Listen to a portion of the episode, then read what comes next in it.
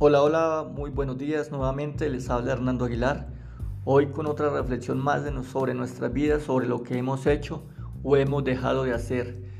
Eh, toda la vida recibimos consejos de nuestros padres, que nos educáramos, que fuéramos a la universidad,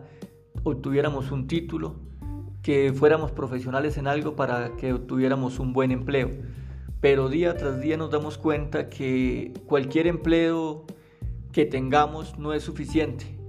porque ya la tecnología ha ido recortando los presupuestos de las compañías, las compañías se han ido modificando, se han ido tecnizando y ya los empleos humanos son muy pocos hoy en día y tarde o temprano terminaremos por perder nuestro empleo.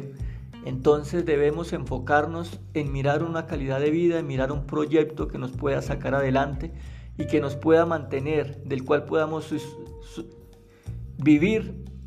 el día que no tengamos ese empleo, el día que no podamos trabajar, porque desafortunadamente nosotros nos enfocamos y damos la vida por una empresa, una empresa que tarde o temprano nos va a terminar dando la espalda, que nos va a abandonar y nos va a dejar a la deriva. Entonces cuando somos empleados no tenemos absolutamente nada seguro.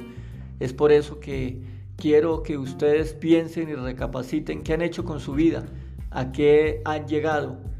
cumplieron sus sueños, están luchando por sus sueños o han dejado de batallar y se resignaron a vivir la vida que les ha tocado. Eh, pues creo que no, todos podemos escribir nuestra vida, debemos comenzar en el punto que estamos hoy